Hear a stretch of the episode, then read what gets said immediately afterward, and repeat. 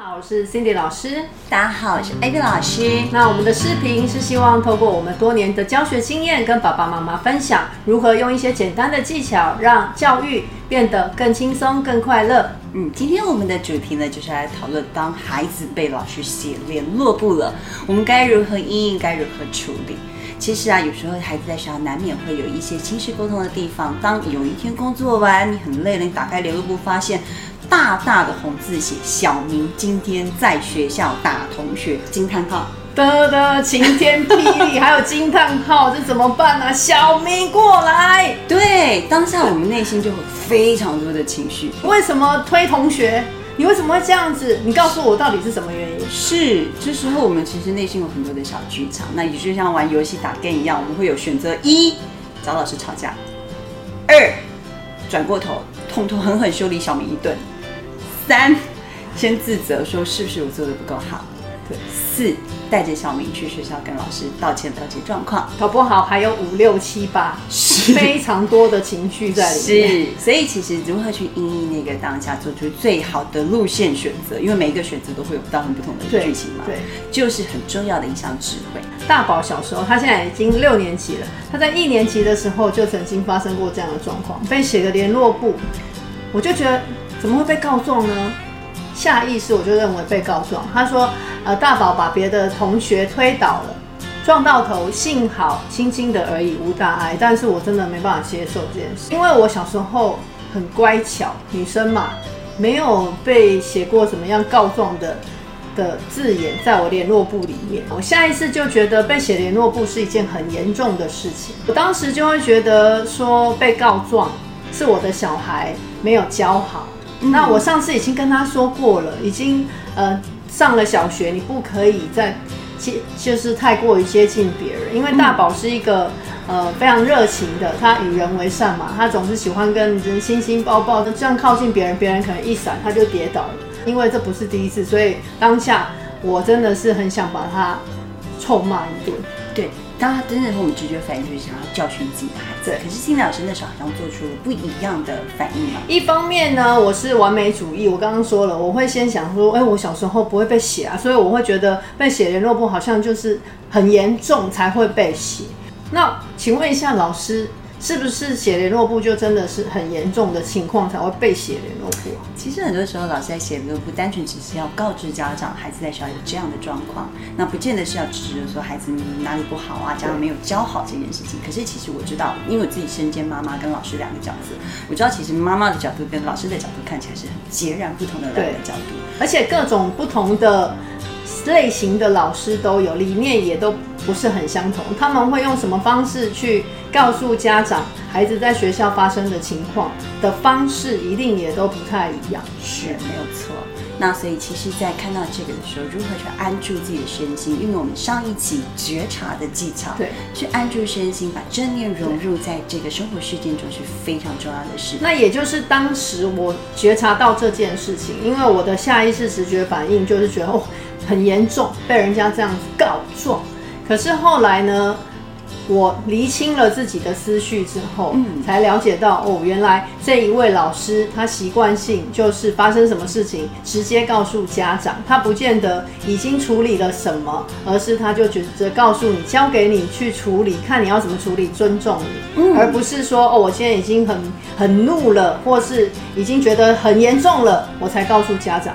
所以呢，不同的老师会有不同的处理方式。这件事情我们可以先了解。所以 Cindy 老师是运用了当下那个在那样的愤怒的情境下，运用了觉察，对，带入觉察去看到以往我们习惯性不一样的思维模式。对，还有就是我觉察到自己哦，原来我会这么怒，觉得这么严重，是因为我小时候其实是乖乖牌，很小心，嗯，所以我也不太会去。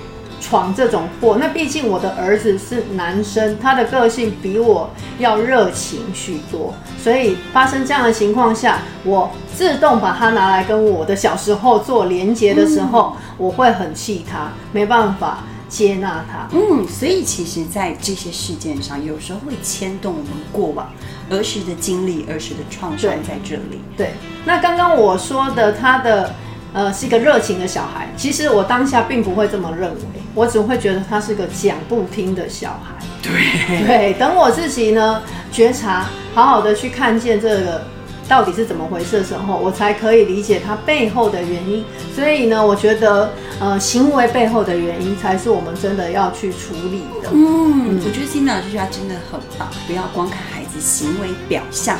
的造成的结果，而是要在更深度去看行为背后的原因。对，那我们要能够做到怎么去看到行为背后的原因？其实很重要的一点就是我们要先觉察，整理好我们自己的情绪，我们才有多余的能量跟力气、心理空间去看到孩子行为背后的可能原因。对觉察的历程一定是从自己开始。自己觉察完了，就可以有能力去觉察孩子跟老师。那这样子事情就不会像我刚开始想着这么的严重，好像他犯了一个大逆不道的事情，然后很严重，严重到被人家写红字，还加了惊叹号。是，对。那行为背后的原因其实很多啦，就是呃，孩子在学校里层出不穷，有的时候啊，跟同学动手动脚啊，起口角。那我们常常就会急于。问他为什么你要这样说？为什么你要这样说？好，那这样他其实也说不上来。有的时候可能是他呃自信心不足，好，或者是呢他在玩游戏的过程遇到了什么事情？对，那我觉得后来我体认到一件事情，就是孩子在学校本来就是一个小社会，我们真的要去接受他犯下不同的错，也就是呃得到不同的礼物。对，小时候当然是从小过。那我们宁可他在这个小时候尽量碰碰撞撞，那每一次的过程，我们都好像收下一个礼物。那只要陪他互相的觉察，看到背后的原因。那老师会骂人，为什么老师会骂人？我们就一起来觉察，全盘了解。然后呢，我们一起来讨论说，哎，下次遇到同样的情况，哎，我们可以用什么样的心态去面对？那这样我们就可以好好的收下这个礼物。今天老师提到一个很棒的概念，就是每一个事件，甚至是负面冲突事件，它背后都是一个觉察的机会，以及很重要的成长的礼物。对，所以其实我们善用觉察这个东西，落实在我们跟面对孩子、面对亲子教养、面对跟亲师沟通之间，它是一个非常好、非常好的技巧在这里。那当我们有了觉察，拉开心理空间去关照之后，其实，在那个空间中，我们会做出不一。一样的反应，对你就会知道做出新的选择，不会下意识的用直觉去反应，好像刺激一来，我就会啪，突然就是做出一些反应。那当然，我们上次也说过，如果刺激一来，你就立刻做出了反应，那也没关系。我们上次有教大家，如果你已经暴怒了，OK OK 的，好，先接受暴怒是。可以被接纳的是正常的，也不是说就不能暴怒。看到红字你暴怒骂一顿，OK 的，没关系。暴怒完之后，赶快按下暂停键跟转台键。对，转台之后呢，我们再来觉察自己啊，甚至陪孩子觉察，甚至呢可以带孩子去看看老师的角度，以及起冲突的那一位同学的角度。是。开始有意识的做这样练习，我们就会拿到新的选择，对，新的路线，对，拿回新的力量。这就是正念很重要的，时时刻刻不带评价的觉察。我们呢，不要当演戏的，一直演。现在情绪里面，情绪跟我是分开的，我不是情绪，但我可以好像看戏的，我就可以看到哦，小明因为怎么样，所以今天闯祸了。小明的妈妈因为怎么样，所以发怒了。对，小明的老师是什么原因，所以小明老师写了联络簿了。然后小明因为这个行为，他的同学。